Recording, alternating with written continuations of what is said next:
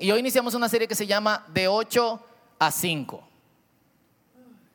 ¿De 8 a 5 qué? María trabaja de 7 a 5. Em, y no solamente por trabajo, sino también porque son horas críticas en las que la mayoría de nosotros estudiamos, en las que la mayoría de nosotros quizás trabajamos o chiripiamos. Eh, pero es también un tiempo en el que generalmente nosotros estamos inconscientes de la relación que eso tiene con nuestro, con, lo que somos como creyentes, como gente que está cerca de, de Cristo. Así que me gustaría que abran sus Biblias en Colosenses capítulo 3, versículo 23 al 24, para que arranquemos. Colosenses capítulo 3, versos 23 al 24. Para los que no pueden buscar rápido en sus Biblias, está en la página 951 de la Biblia que prestamos aquí en el círculo. Colosenses capítulo 3, del verso 23 al 24. ¿Lo tienen? Y dice así, trabajen de buena gana en todo lo que hagan ¿Cuánto dicen amén? Como si fuera para el Señor y no para la gente. Recuerden que el Señor los recompensará con una herencia y que el amo a quien sirven es Cristo. Repito otra vez. Trabajen de buena gana en todo lo que hagan como si fuera para el Señor y no para la gente. Recuerden que el Señor los recompensará con una herencia y que el amo a quien sirven es Cristo. Hace algunos días, a principio de, este mes, yo no soy de la gente que se sienta y se pone a chequear el timeline de Facebook. Después de dos o tres historias ya yo eh, salgo de ahí. Pero ese día, una de las primeras historias era un amigo compartiendo algo que había pasado en su oficina. Y esto es, lo voy a leer si me permiten. Dice, en la mañana de hoy, todos en la oficina nos preparamos temprano para iniciar un día con una agenda bien apretada. Hoy era nuestro último día para concluir la primera fase de un gran proyecto. Algunos trabajarían en la oficina, otros nos tocaba tremendo atareo en la calle. Todo bien planificado y preparado, las citas todas listas, pero faltaba alguien en el equipo. El chofer. Nuestro chofer, por más que le llamamos, no respondía a sus celulares y tampoco él nos llamaba con una excusa. Cuando ya estábamos un poco molestos, de repente todo cambió. Alrededor de media mañana, desde las 8 llamando a este hombre esperando una llamada, la agenda se distorsionó por completo, el ánimo y el espíritu de todos se desvaneció. Recibimos la llamada de que nuestro querido chofer, en un aparente intento de asalto, había sido asesinado la noche anterior. Nuestro día cambió radicalmente con esa noticia. Nos quedamos todos en shock, muchas lágrimas, penas y lamentos. En la tarde, ya un poco más calmados, recordábamos muchos de los momentos vividos junto a él, pues era un personaje muy pintoresco, respetuoso y colaborador en extremo. El desactivar la alarma del carro nos refresca que siempre lo relajábamos con eso, pues nunca se entendió con ese aparato. Su oficina estaba camino al baño, hasta recoger y llevar la basura, hasta el verdadero. Parece que ellos llamaban al zafacón o el basurero el verdadero. Sabrá Dios, tenía el verdadero bajo seguro. Que él con mucho amor hacía cada tarde antes de marcharse a casa. Pensábamos también en tantas cosas que nos faltaron por compartir tantas gracias que darles, tantas historias que contar, tantos cumplidos que ofrecer. Después que ya no está, cuando ya no hay tiempo, ni para hacer, ni, ni nada por hacer, es justo cuando analizamos lo que no hicimos. Vuelvo, después que ya no está, cuando ya no hay tiempo, ni nada por hacer, es justo cuando analizamos lo que no hicimos. En el libro del profeta Isaías, él sigue, en su capítulo 55, versos 6 y 7, solamente voy a leer la primera parte, dice, busquen al Señor mientras se deje encontrar, llámenlo mientras esté cercano. Fuerte. La razón por la cual estoy leyendo no es para juzgar a mi amigo, porque de hecho nosotros casi todos practicamos eh, eso. Solamente nos damos cuenta que quienes trabajan con nosotros son personas en el momento en que algo trágico les pasa. O en el momento en que algo trágico los o inesperado los hiere. Mientras tanto, en la mayoría de los casos, no puedo generalizar, esas personas son recursos. Y no te sientas mal, nosotros también solemos ser recursos para personas con quienes trabajamos. Eh, todos aquí han tenido varios trabajos y algo que pasa es que incluso la persona con quien tú tienes muy buena relación en el trabajo, cuando tú dejas de trabajar en ese lugar, la relación prácticamente se, se rompe.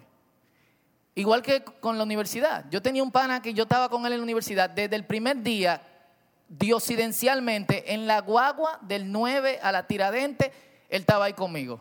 En, yo no sabía quién era Henry, Wellman lo conoce. Yo no lo conocía. En, la, en el carro de la Kennedy hasta abajo, a la UA, el hombre iba conmigo. Por alguna razón él se desapareció y mientras yo estoy sentado esperando que llegue el profesor de algo extraño que nosotros no sabíamos qué era, se llamaba Taller de Educación Estética. Hasta ese momento para mí estética era como salón de belleza. Y yo como que, ¿qué nos van a dar? Yo sabía que publicidad era algo raro. Eh, y aparece este muchacho y yo digo, oh. Y desde ese día fuimos mejores amigos hasta terminar la tesis. En el momento en que terminó la tesis, Pregúntenme cuántas veces yo me he juntado con Henry. Quizá una. Pero puedo decir que cero veces. Recuerdo que lo llamé cuando empezaba el ministerio a tiempo completo y iba a dejar todo en la publicidad para meterme a pastor. Lo llamé para que él tomara mi trabajo y lo tomó. Más nunca lo he vuelto a ver, solamente hablamos por teléfono. Quizá nos vemos por la calle o algo por el estilo. Él tenía un gimnasio pequeño en su casa, aunque ustedes no crean, yo levanté pesa en el gimnasio de, de su casa hasta que un incidente pasó, llegamos a las piernas y usted sabe lo que pasa cuando usted le da pierna. Y yo siempre bajaba de la 27 hasta, hasta, la, hasta la puerta de la UAS por toda la tiradentes y después de un par de días dándole a pesa caminaba como robocó. Era una bajada y dije, hasta hoy levanto pesas. Pasamos la mayor parte de nuestro tiempo trabajando o estudiando. De hecho, esto es lo promedio. 40 horas por semana. En la mayor parte de los casos, mucho más. No solamente trabajo, sino también estudios. 170 horas al mes. Eso si tú trabajas de 9 a 5. 2.120 horas al año. O sea, un tercio del año tú trabajas. Y 100 mil horas de toda tu vida. O sea, 100 mil horas de toda tu vida tú estás trabajando. Vivimos 500 mil horas. De esas 500 mil horas, tú duermes como 200 mil. 70 mil horas tuve televisión. Algunas 5 mil horas tú te la pasas frente a un semáforo, literalmente. Unos 6 meses tú te la pasas en una fila, literalmente etcétera, etcétera, etcétera. O sea, descontándole todo eso, básicamente tú vives como 50 mil horas. 50 mil horas, 70 mil horas lo que tú tienes para relacionarte con otras personas, para abrazar a tu hijo, para cargarlo, para limpiarlo, bañarlo, verlo crecer, verlo adolescente y esperarlo a una de la mañana y decirle, estas son horas. Una frase muy dominicana, estaba pensando en eso eh, el otro día. Lo llevo a este punto porque si es ahí tanto en estudios como en trabajos, donde pasamos más tiempo, no podemos descartarlo de nuestra vida cristiana o de nuestra relación con Dios. Sin embargo, es lo que naturalmente nosotros, ¿qué? Hacemos. O sea, ¿qué tiene que ver la publicidad con Dios? Lo digo desde la profesión que me desempeñé, o la arquitectura, o la programación, o darle clase eh, a, a la gente ese, trabajo también en nuestro campo ministerial es donde nosotros es la oportunidad que nosotros tenemos para conectarnos con otras personas eh, y llevarlos a ser seguidores de Cristo. Dejemos eso ahí en un momento y comparemos el hombre antiguo versus el hombre actual. El hombre antiguo pasaba cuatro o cinco horas cazando, pescando, recolectando frutas. El resto del tiempo lo pasaba bailando, conversando, eh, riendo, lo que sea. Y se acotaba generalmente eh, temprano. Nosotros es como lo inverso. Pasamos alrededor de 8, 10, algunos hasta 16 horas trabajando. Cuando tú llegas, tu esposa te dice, vamos a bailar, vamos a hablar. Y tú dices, estoy cansado. Eh, y de hecho, las actividades del hombre antiguo se disfrutaban tanto que aunque ya no son un trabajo, cazar, pescar, suelen ser todavía un, un pasatiempo. La gente lo hace por... Yo con lo que mi abuelo iba de cacería con una escopeta de, de perdigones a cazar guinea. ¿Adivinen dónde? En Cotuí. Que ahí que canta la, la guinea. La mayoría de nosotros, lamentablemente, vemos el trabajo y hago esta comparación como una maldición, algo de lo que nosotros tenemos que escapar. Nosotros odiamos los lunes y amamos los viernes. ¿Cuántos dicen amén? Y nos sentimos esclavizados. Una buena pregunta en este punto es, ¿por qué tú trabajas? ¿Por qué? Por dinero. Perfecto. ¿Por qué tú trabajas, Yulisa? sí. Por cuarto. Perfecto.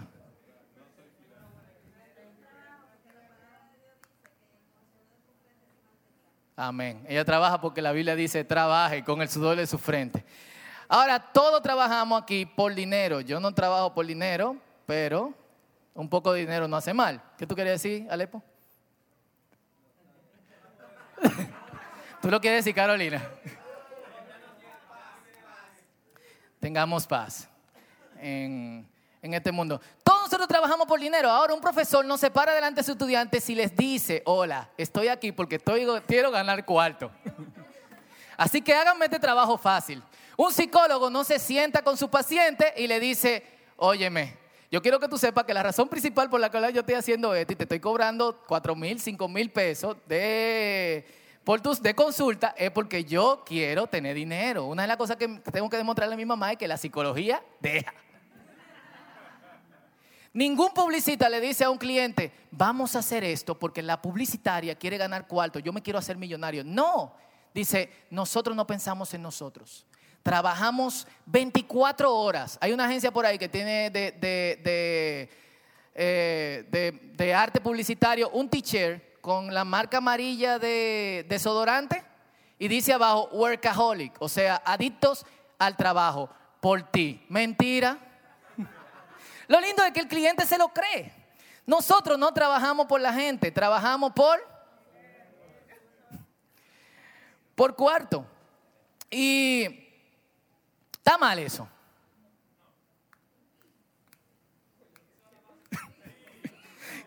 ¿Quién se, quién se, siente, quién se siente y dice, mira, yo estoy enseñándole a estos chamaquitos yo me siento tan mal porque yo no quiero que ellos aprendan, yo quiero cuarto.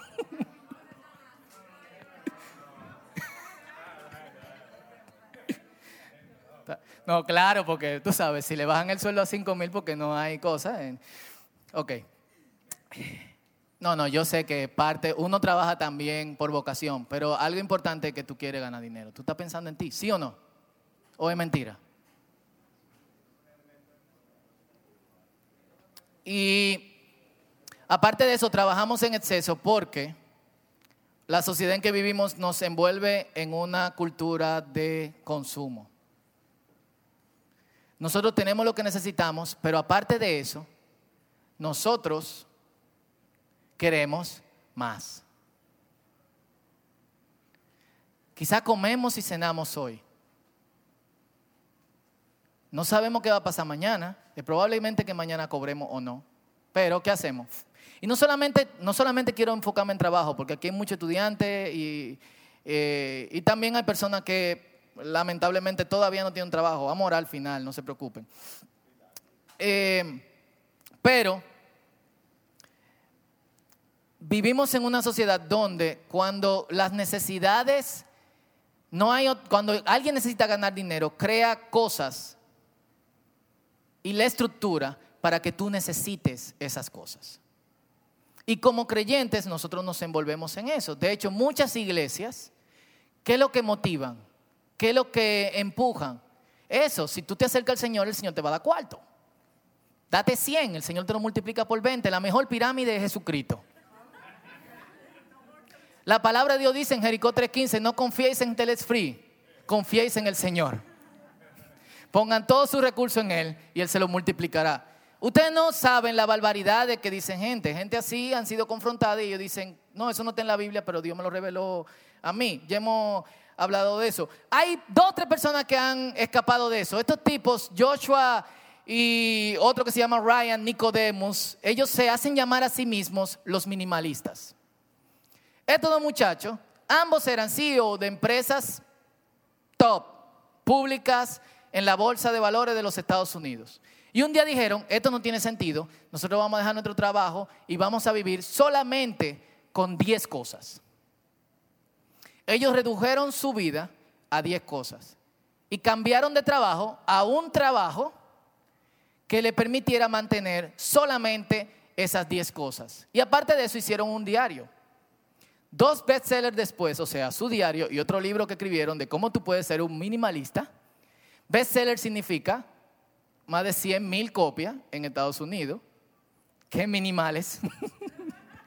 100 mil copias son 100 mil dólares. Si tú lo compras en Kindle, si es paperback de papel son 10 dólares.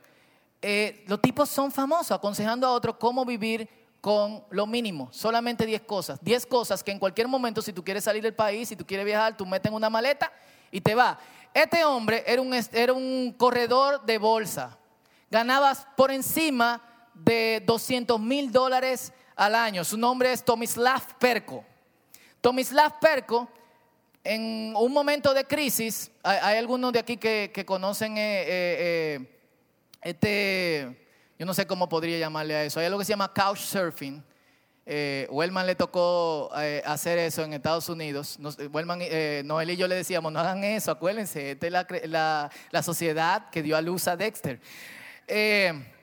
y Couchsurfing es un servicio donde personas ponen sus casas a disposición de extraños. Tú tienes una página, está en todo el mundo y tú dices, yo quiero ir a Buenos Aires. En Buenos Aires Tú escribes y Couchsurfing, la página, te da, que como surfistas del, mueble o del sofá, te da una lista de personas que en Buenos Aires tienen sus casas abiertas donde tú puedes dormir y desayunar gratis. Desayunar también, ¿verdad? Dormir y desayunar gratis. Full.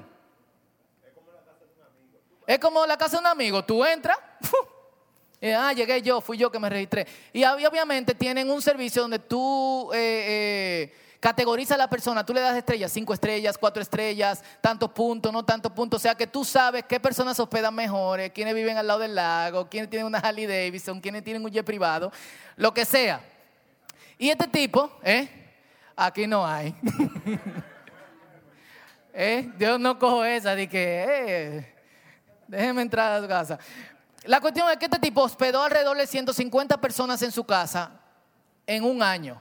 Al escuchar las historias de estas personas que viajaban de país en país vendiendo pulseritas o con poco dinero, trabajando vendiendo cosas en la calle o parqueando carros, él dijo, yo voy a dejar mi trabajo y me voy a dedicar a esto. E hizo un plan como economista y dijo, voy a vivir con 10 dólares al día.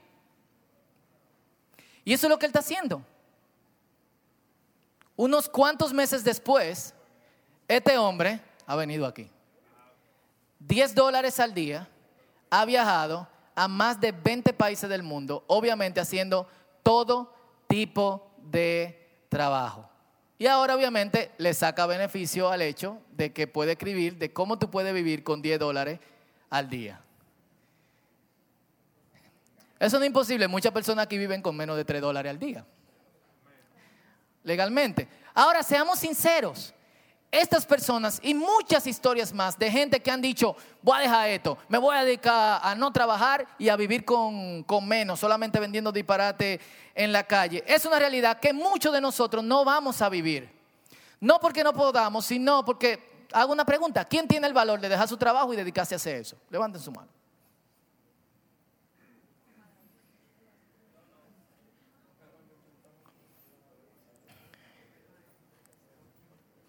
Entonces, Lo que le quiero decir con eso, señores, es, tenemos que trabajar y tenemos que estudiar. La pregunta es, ¿cómo ser luz o el pequeño Cristo en un espacio del que yo quiero escapar?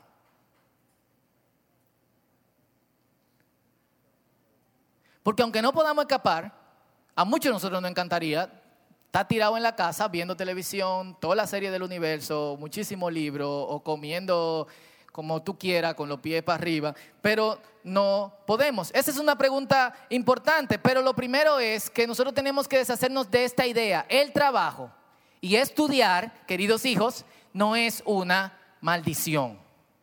Y debemos de adoptar otra mentalidad al respecto.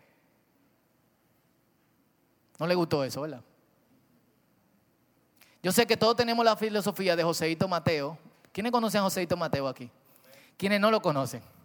Uh, Joseito Mateo es eterno, así como Fefita la Grande. Eh, yo vi una película de la época de Trujillo y Joseito estaba cantando caña dulce, caña brava, y yo, wow, este tigre sí es viejo.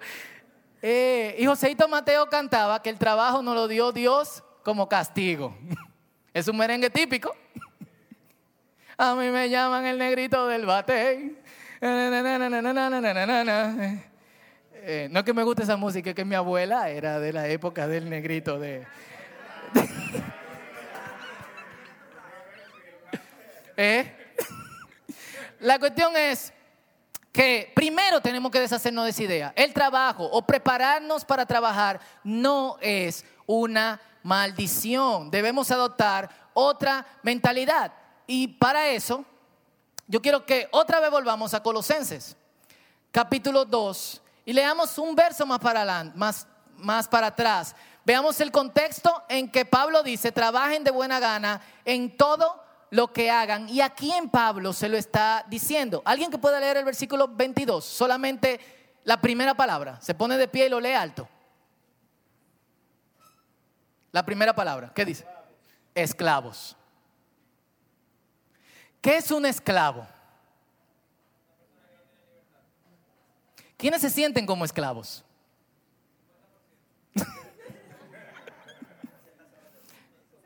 ¿50% somos semi-esclavos. Un esclavo es una persona que no tiene voluntad sobre su propia vida, no trabaja por dinero, sino que solamente trabaja por comida y por su ropa. El esclavo, si no cumple su trabajo, puede ser castigado y hasta apresado en parte de, la casa. Muchos de nosotros creyésemos que la esclavitud ha pasado, lamentablemente en muchos países del mundo todavía hay eh, esclavitud. Pero ¿cuál es la perspectiva bíblica sobre alguien que tiene que trabajar de esta manera, acepta al Señor, se congrega en una iglesia donde probablemente también está su amo. Pablo no le dice, amos, liberen a sus esclavos. Y este es un punto controversial, podemos dejarlo para después, porque entraríamos en una discusión bastante larga. De hecho, el otro día Noel y yo estábamos viendo un video de un grupo de traductores hablando de si iban a usar en una traducción bíblica la palabra esclavo por la connotación negativa que eso tiene, principalmente en países como Estados Unidos o el sur del África. Eh, y él dice, obedezcan a sus amos terrenales. Y traten de agradarlos todo el tiempo, no solo cuando ellos los observan.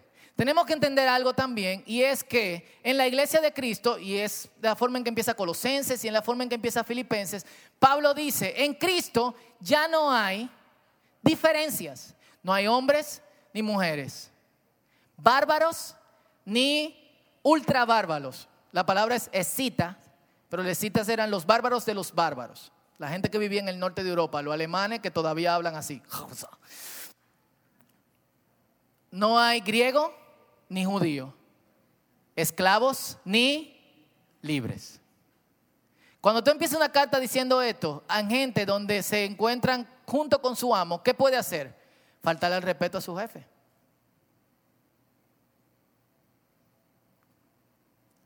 Y Pablo dice, no, no, no, no, obedézcanlo y traten de agradarlo todo el tiempo.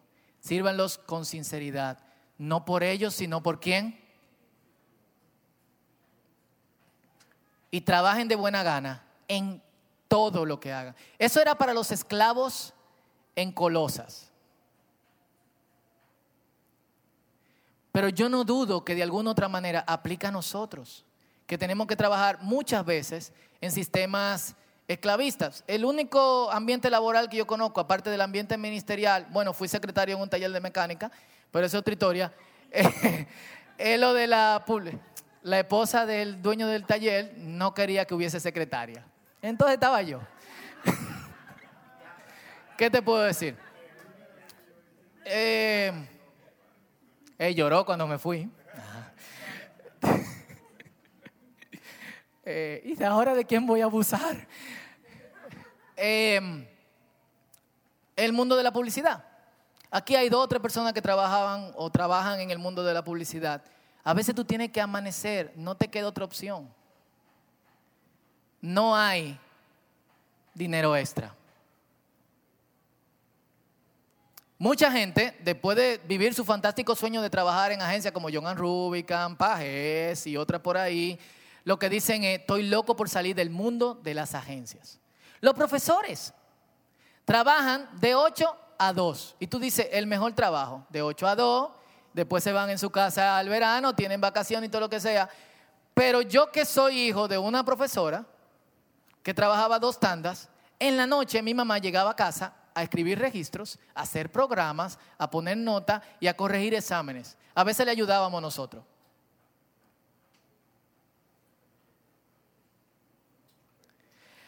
O sea, nosotros estamos en el contexto en que se encontraban los colosenses. Y aparte de eso, en este país tú tienes el sueldo, es un sueldo irrisorio. Un gerente aquí en este país gana lo que gana una persona en McDonald's en Estados Unidos. Obviamente te rinde, te rinde menos allá, pero eso. Entonces, Pablo nos llama que la fórmula para salir, primero, el trabajo no es una maldición. Y segundo, la forma en que tenemos que empezar a pensar es, yo no trabajo para este tipo. Yo no trabajo para esta persona. Yo no trabajo para alguien aunque me esté esclavizando. Yo trabajo para el Señor.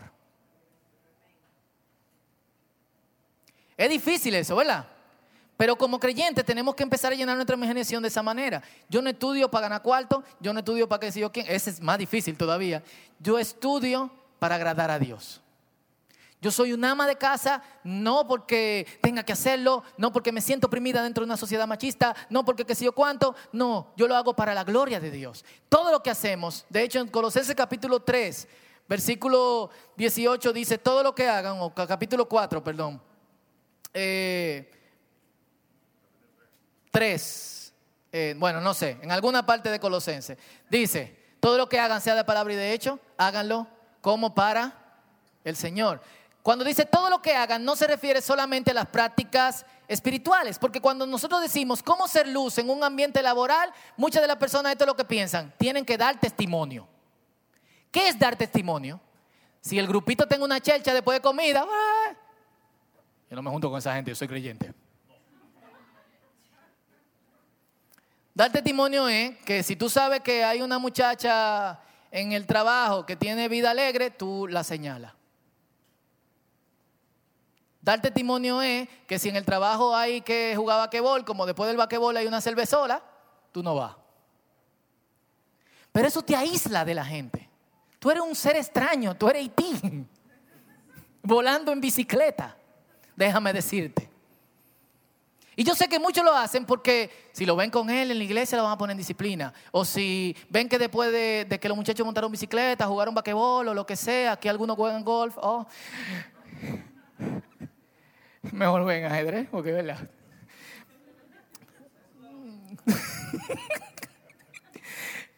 Eh, alguien puede verlo con ellos, alguien puede malinterpretar que no son creyentes.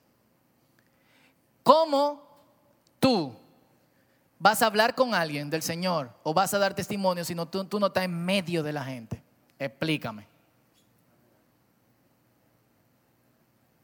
Un conocido doctor cristiano decía, en una universidad donde yo trabajaba, había dos profesores, uno cristiano y uno no cristiano. El profesor cristiano iba y se trancaba en su oficina y oraba. El profesor no cristiano iba y se trancaba en su oficina y tenía acceso con su secretaria. Dos hechos diagonalmente opuestos. Pero a la luz de todo el mundo nadie sabía lo que estaba pasando, ni si el profesor estaba orando, ni si el otro estaba teniendo sexo. El hecho no es apartarse, es como yo soy luz aquí. Y empieza por, por ahí, empieza con, este es el lugar donde de alguna u otra forma yo tengo que ser luz. Esto no es una maldición, yo trabajo para el Señor. Y dos cosas que quizás nosotros podemos señalar. Uno, dentro del esquema de Dios, amor al prójimo es el segundo y gran mandamiento. Filipenses nos dice que consideremos las necesidades de los demás por encima de las nuestras. Y Jesús nos dice, el que sirva a los demás es el mayor. Entonces, sobre nuestros clientes o la gente que de alguna u otra forma consume el servicio que damos o daremos, vamos a empezar a pensar en nuestro trabajo como una contribución para el mejoramiento de la vida de otros. Sea lo que sea que tú hagas, lo repito, o sea que sea, que tú te estás preparando para trabajar eso. Vamos a pensar en nuestro trabajo como una contribución a la vida de los demás. No solamente como una contribución a mi vida. Una contribución a mi vida por el dinero que yo gane es una bendición de parte de Dios. Cómo yo mejoro la vida de otras personas sinceramente. Eso obviamente no va a venir por obra y gracia del Espíritu Santo ni por magia, sino todos nosotros pensaremos así. Tiene que ser un proceso consciente. Lo segundo es, al entrar en nuestro trabajo, nuestra casa o nuestro lugar de estudio, vamos a preguntarnos, ¿qué Dios está haciendo aquí? ¿Alguien se ha preguntado eso de su trabajo? Es raro que uno haga eso. Principalmente cuando eh, alguno tiene la bendición de trabajar, no sé si llama bendición a eso, trabajar para jefe cristiano. Eh, yo siempre le aconsejo a la gente que trabaja para cristiano que defina, ¿qué es esto? ¿Una empresa o un ministerio? Si un ministerio, yo voy a considerar esto como un ministerio y sé que me pueden pagar en cualquier momento. Si es una empresa, yo quiero mi cuarto el día 30. no, no, no, no, hay que ser legal con eso. Porque después te salta, mira, tú sabes que somos creyentes, entonces el Señor nos ha dado este lugar para bendición de las naciones. Y tú lo único que piensas es bendíceme. Eh, pero es una pregunta que no hacemos pero quizás si mi amigo se hubiese hecho la pregunta y no le estoy juzgando, porque yo pensaría igual, yo diría lo mismo que él, entrando a su trabajo, ¿qué Dios está haciendo con esta gente? Esta gente tiene vida, tienen familia, comen, tienen cuarto para el pasaje. ¿Cómo llegaron aquí? ¿Tuvieron problema en su casa anoche? Y una buena cosa que nosotros pudiésemos hacer es, Señor, ¿cómo yo puedo o sea, estoy aquí, ¿cómo puedo ser luz a, esta gente? Y he llegado a ese punto porque si la mayor parte de nuestro día despierto la pasamos trabajando, obviamente la mayor parte de nuestro tiempo la pasamos con la gente con que nosotros trabajamos. No hay otro lugar donde tú ser luz. Y tú dirías, bueno, ¿y el ministerio a tiempo completo? Yo estoy a tiempo completo. A mí se me hace difícil conectarme con gente que no es creyente. Yo tengo que hacer un esfuerzo sobrehumano. Ustedes, la mayoría, tienen la bendición de que están ahí. En su lugar de estudio, en su trabajo, sea formal o sea informal, en su casa.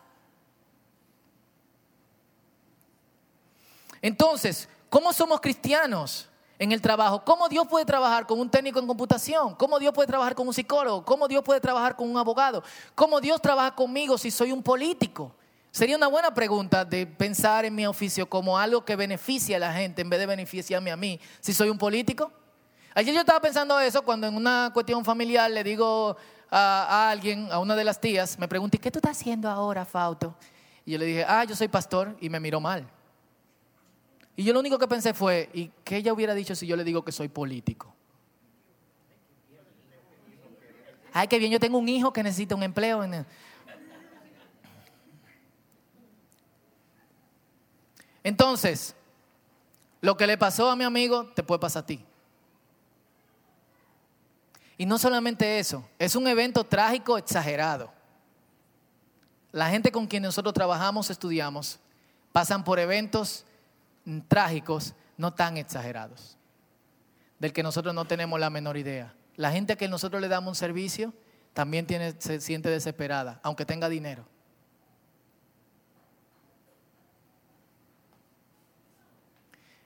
Entonces, uno es tiempo de pensar, lo que yo hago no lo hago para esta gente, ni lo hago para el que está más para arriba, lo hago para el Señor. Dos, esto no es una maldición, porque lo estoy haciendo para Cristo. Tres, yo sé, yo me estoy beneficiando de eso, pero ¿cómo yo puedo beneficiar eh, a otros? Y cuatro, ¿qué Dios está haciendo aquí? ¿Qué Dios está haciendo? Porque Dios está haciendo algo con esa gente. ¿Sí o no? ¿O no lo creemos? Jesús dijo, Mateo capítulo 5, versículo 16, de la misma manera, dejen que sus buenas acciones brillen a la vista de todos. ¿Para qué? Para que todos alaben a su Padre Celestial. ¿Cómo interpretamos buenas acciones? Aleluya, aleluya, aleluya, santo. Ah, yo no hago nada, yo no mato un gato, yo no esto, no otro, yo leo la Biblia cuando estoy comiendo. No, buenas acciones son cosas que de alguna otra forma pueden impactar la vida de esa gente para su beneficio. Y puede ser que como un bonus track Dios te permita que tú tengas la bendición de orar por esa persona y de hablarle de la palabra. Pero no empieza solamente con orar y hablarle de la palabra. Empieza con que tú dejes ver quién tú eres en el Señor.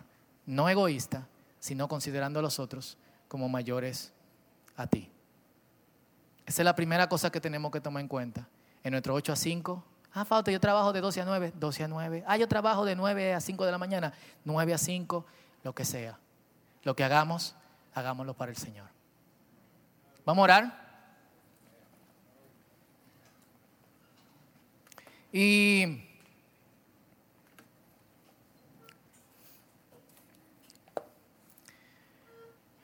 yo creo que esto, aparte de todo, es un buen, buen tiempo para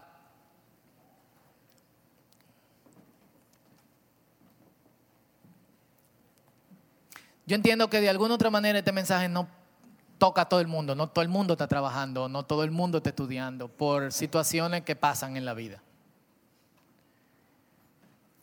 Eh, pero un buen tiempo para orar por eso. ¿Puede Dios abrir una puerta? Y me gustaría que nos pongamos de pies y oremos primero por aquellos que quizá no tienen la oportunidad de estudiar o que han perdido su empleo y no han podido recuperarlo, o de alguna otra manera se han vuelto locos regando currículum y no hay forma de que alguien lo llame. Está en múltiple entrevista y tampoco, o quiere cambiar de trabajo. Eh, vamos a presentar eso al Señor primero y luego vamos a presentarnos todos. Porque yo creo que nuestro estilo de vida y nuestra interacción con los demás tiene que cambiar de alguna otra forma. Nuestra imaginación, nuestra mente puesta en yo estoy viviendo y yo debo vivir para glorificar a Dios. Constantemente hacer la pregunta, ¿qué Dios está haciendo aquí? Amén.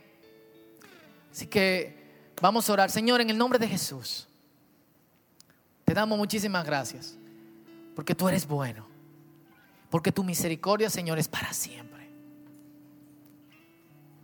Y, Señor, oro por los que están aquí que quizás... Eh, no tienen la oportunidad de estudiar por alguna otra razón.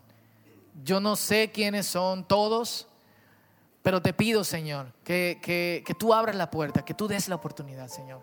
Toda la comunidad del círculo ora creyendo.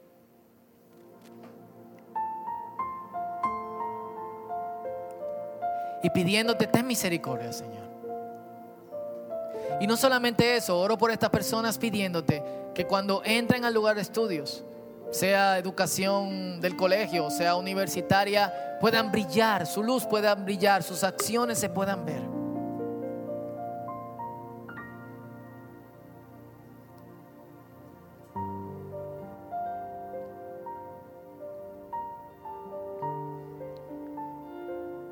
Señor, y oramos también por algunos de nuestros hermanos que algunos están aquí, otros no, en esta mañana que por alguna otra razón todavía no tienen el empleo deseado.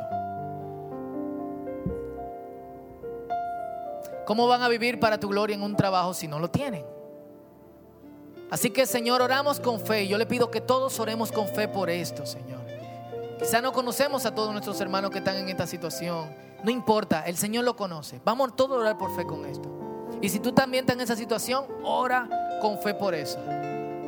Señor, yo te pido que en las próximas dos semanas se abra una puerta. Una oportunidad real. Y no solamente eso, sino que tú des la sabiduría para que estas, estas personas, estos hermanos o estos amigos puedan agarrarse de, de esa oportunidad. Y no solamente eso, Señor, que como agradecimiento por esa oportunidad tú le des a ellos la capacidad por tu Espíritu Santo de que ellos puedan ser luz y darte la gloria a ti por ese trabajo. Señor, oramos también por muchos de nosotros que están trabajando y laborando en contextos abusivos.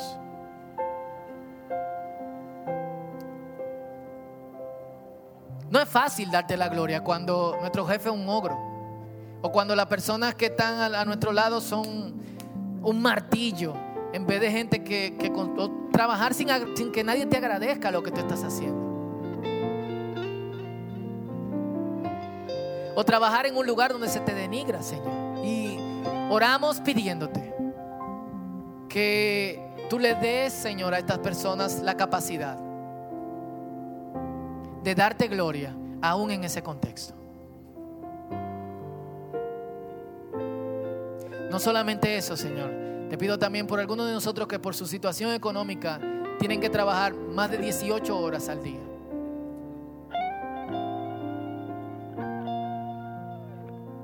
Te pido también que tú traigas liberación. Creemos, Señor, que tú no solamente estás cuando te estamos levantando la mano aquí el domingo, cuando estamos orando, cuando estamos leyendo la Biblia. Creemos que tú estás en todo tiempo. ¿Cuánto lo creen? Creemos que tú te mueves en cada momento, cuando manejamos, cuando estamos con nuestros hijos, cuando estamos jugando, cuando estamos viendo televisión o leyendo el periódico, cuando estamos disfrutando de una buena película con amigos, pero también cuando estamos en el contexto laboral.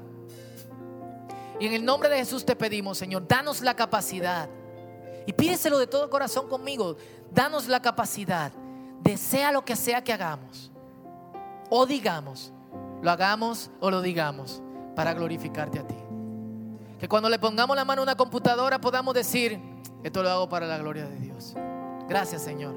Que cuando estamos en nuestras casas, quizás solamente criando a nuestros hijos, podamos decir, wow, qué bendición yo poder estar en mi casa criando a mis hijos. Esto me le da gloria a Dios. Cuando estamos estudiando, aún con profesores locos, esto le da gloria a Dios. Y te pedimos que derrame tu espíritu sobre nosotros, la capacidad de hacerlos, sea lo que sea que hagamos o digamos, para ti.